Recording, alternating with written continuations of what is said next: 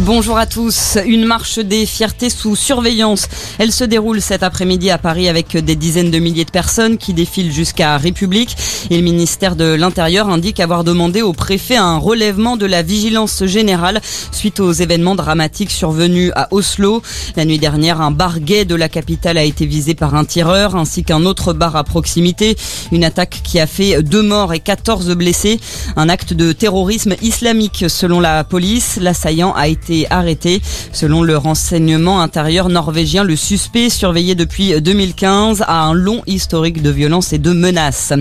Dans l'actualité également, bientôt un texte pour inscrire le droit à l'avortement dans la Constitution française. C'est la volonté affichée en tout cas par la majorité, par la voix d'Aurore Berger, la présidente du groupe LREM à l'Assemblée. Un projet soutenu avec force par le gouvernement selon la première ministre. Elisabeth Borne ajoute que le Parlement doit pouvoir se retrouver très largement autour de ce texte. Une annonce après cette décision historique aux États-Unis de la Cour suprême qui révoque ce droit à l'avortement. Les États américains seront désormais libres de supprimer le recours recours à l'IVG, ce qu'ont déjà fait une dizaine d'États conservateurs, comme le Missouri et le Dakota du Sud. La moitié des États pourraient les imiter. En Ukraine, le ministère russe de la Défense affirme aujourd'hui avoir tué 80 combattants polonais dans un bombardement dans la région de Donetsk à l'est du pays. L'armée russe qui a aussi lancé des frappes aériennes depuis le Bélarus, un pays allié de Moscou.